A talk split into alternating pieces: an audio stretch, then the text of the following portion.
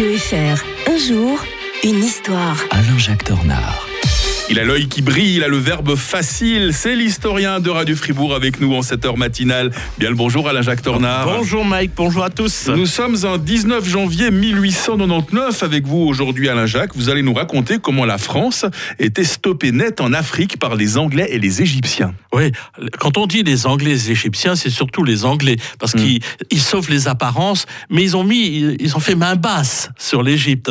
Euh, vous savez qu'il y a eu l'ouverture du canal de Suez en 1869. C'est les Français qui ont payé en grande partie, mais depuis lors, les Anglais se sont mieux installés sur place et ont supplanté petit à petit le- les Français. Alors l'idée des Anglais, c'est de créer un axe qui irait de l'Égypte jusqu'au Cap justement.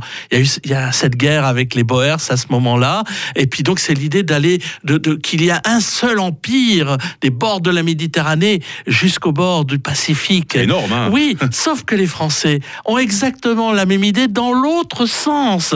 Ils ont mis la main euh, sur le Sénégal et ils se disent de l'autre côté ils sont à Djibouti. Eux c'est un axe ouest-est et tout ce petit monde se retrouve à un endroit, c'est le Soudan.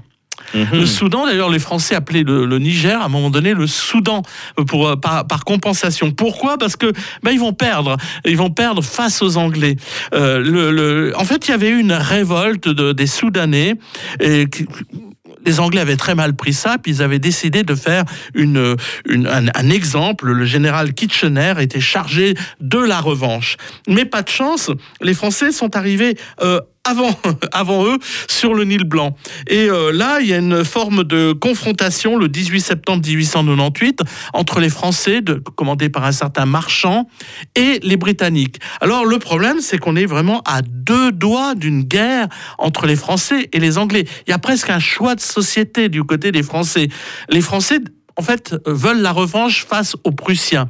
Vous vous souvenez qu'on a parlé, euh, pas plus tard euh, qu'hier, euh, de la Prusse, euh, qui, avait de, qui, a- qui- qui était devenue la puissance qui avait pris l'Alsace et la Lorraine. Donc les Français, donc cette idée en tête, c'est de reprendre cet endroit-là.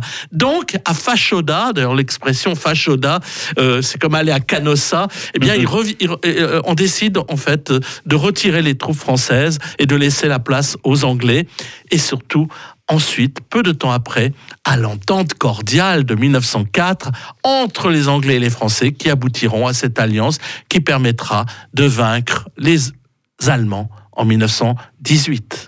Je vous ai dit comme il était passionnant quand il nous raconte euh, l'histoire. Alain-Jacques Tornard revient euh, demain matin. Alors demain, ça va être terrible hein, ce qu'on va évoquer. La, la solution finale hein, déterminée lors de la conférence de Wannsee. Nous reviendrons avec vous, Alain-Jacques, un 20 janvier euh, 1942. D'ici là, très belle journée. Bonne journée à